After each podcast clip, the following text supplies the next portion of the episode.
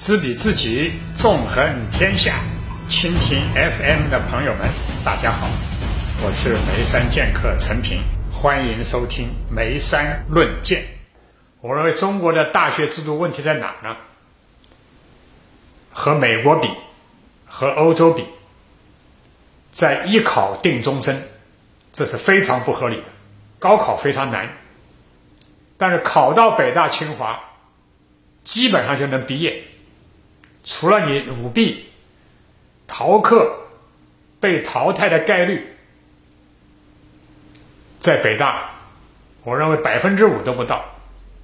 北大这么好的学校，清华这么好的学校，但是要照美国标准，不属于竞争性的大学。好的学校是竞争性的大学，怎么个竞争法？我告诉大家，我在德克萨斯大学的例子。都想当名家的学生，普利高金讲学的开学的时候，啊，每次大教室全部爆满，还有站在外头的，几十个人都是研究生啊，都不够。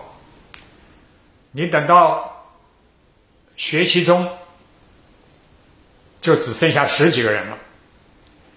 你到后来毕业能拿到博士学位的。更没有几个人，博士毕业一十年以后还在坚持物理研究的，天下屈指可数。你们说淘汰率有多高？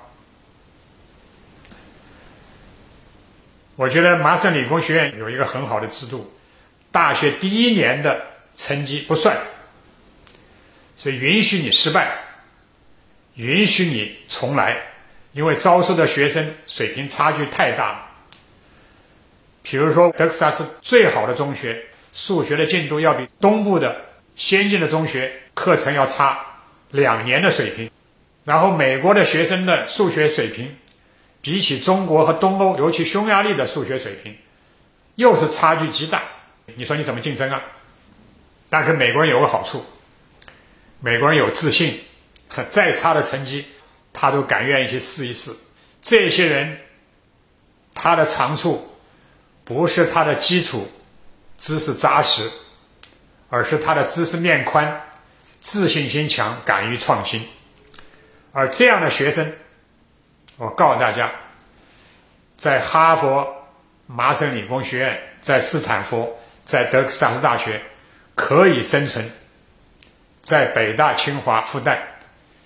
如果不遇到名师，如果不遇到开明的院长，几乎没有办法活出来。我建议把中国的大学划分为教学型的大学和研究型的大学。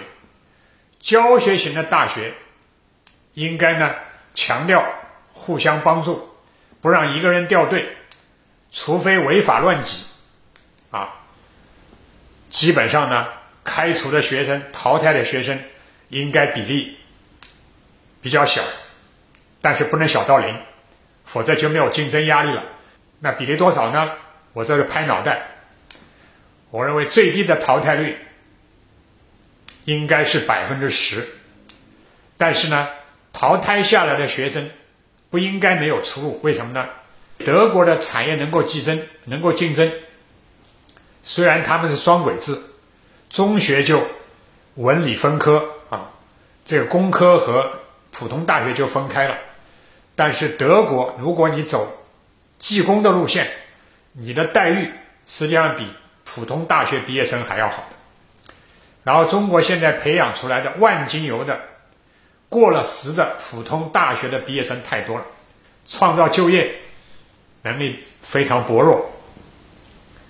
所以呢，你只有在教育型的大学里面有一定的淘汰率。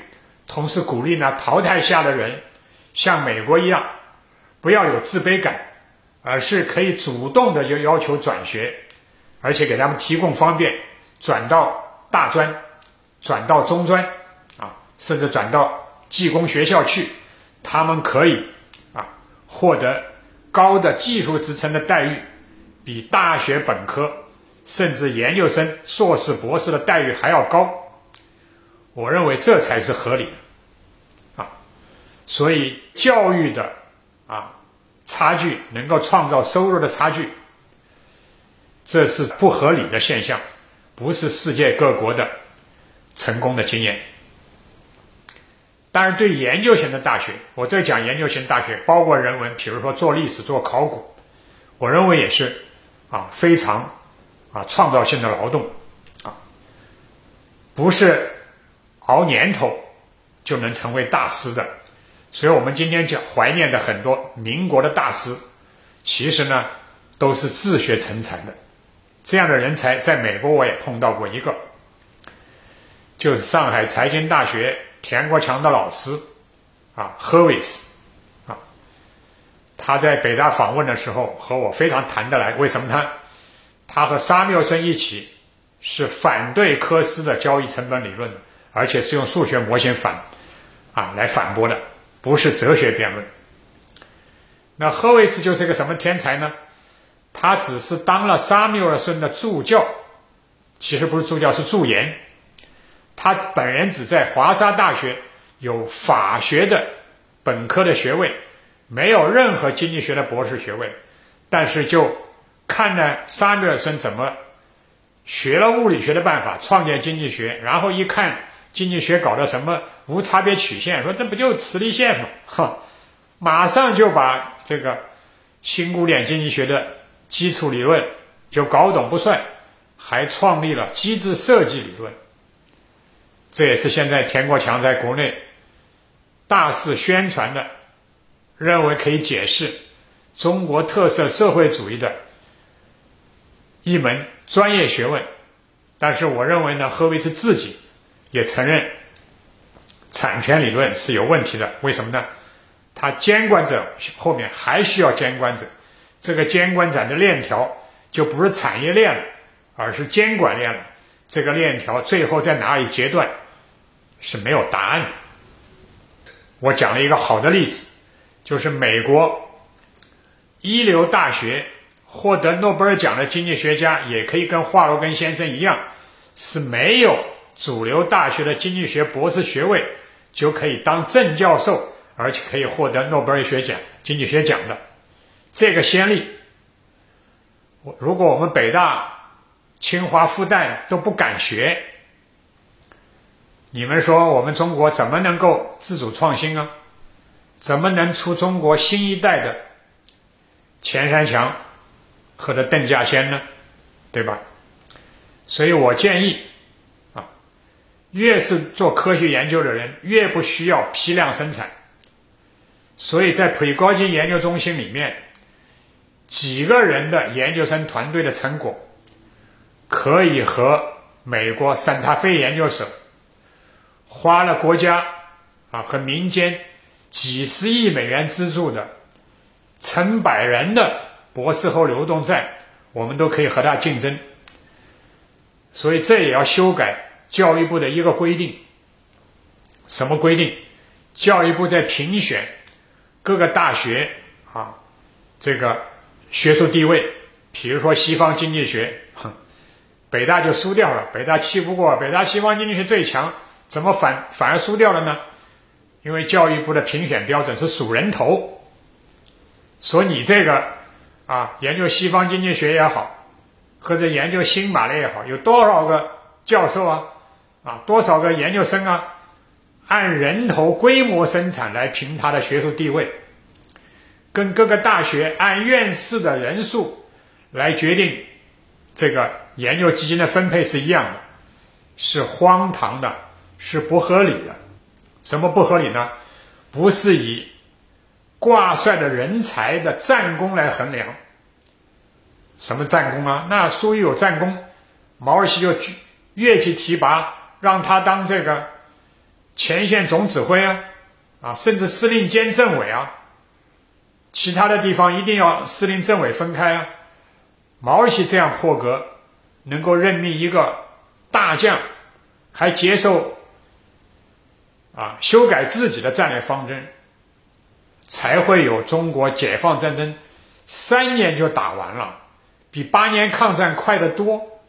就是我讲的，中国有的是人才，但是中国现在选拔人才的方法体制是不合理的，是放弃了自己的成功的经验，然后搞进一套美国的量化数论文、数什么主流杂志，然后还要数人头的经验，这些方法我认为是要改的。如果中国的地方性的大学和中央资助的一流大学平等竞争，竞争的是挂帅的人才，晋升的是创新的项目，那么中国现在的区域的差距会大大的缩小。但是第二条，对自告奋勇到这些研究型大学去报考的大学生、研究生，我一定要实行美国的高淘汰率，不是凭他们的苦劳。不是凭他们的考试成绩就可以待在北大、科大或者复旦的研究院，而是要像腿高筋一样看你的研究成果。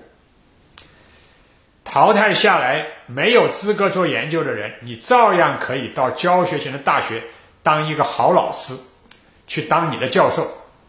所以，我认为日本有一个制度，我也认为中国可以学的。什么制度？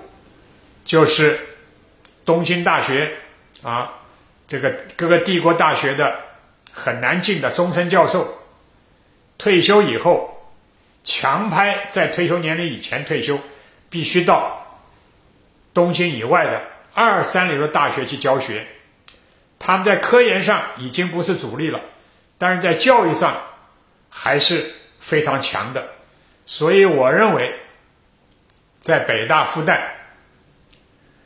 包括社科院、中国科学院，我觉得这样的话，不但会大大提高从校门啊到校门的研究生、本科生的人生的经历，同时也大大利用了中国退休的人才，因为人的寿命越长，工作能力时间越长，现在根本不是什么人生七十古来稀，人生九十都不稀奇了。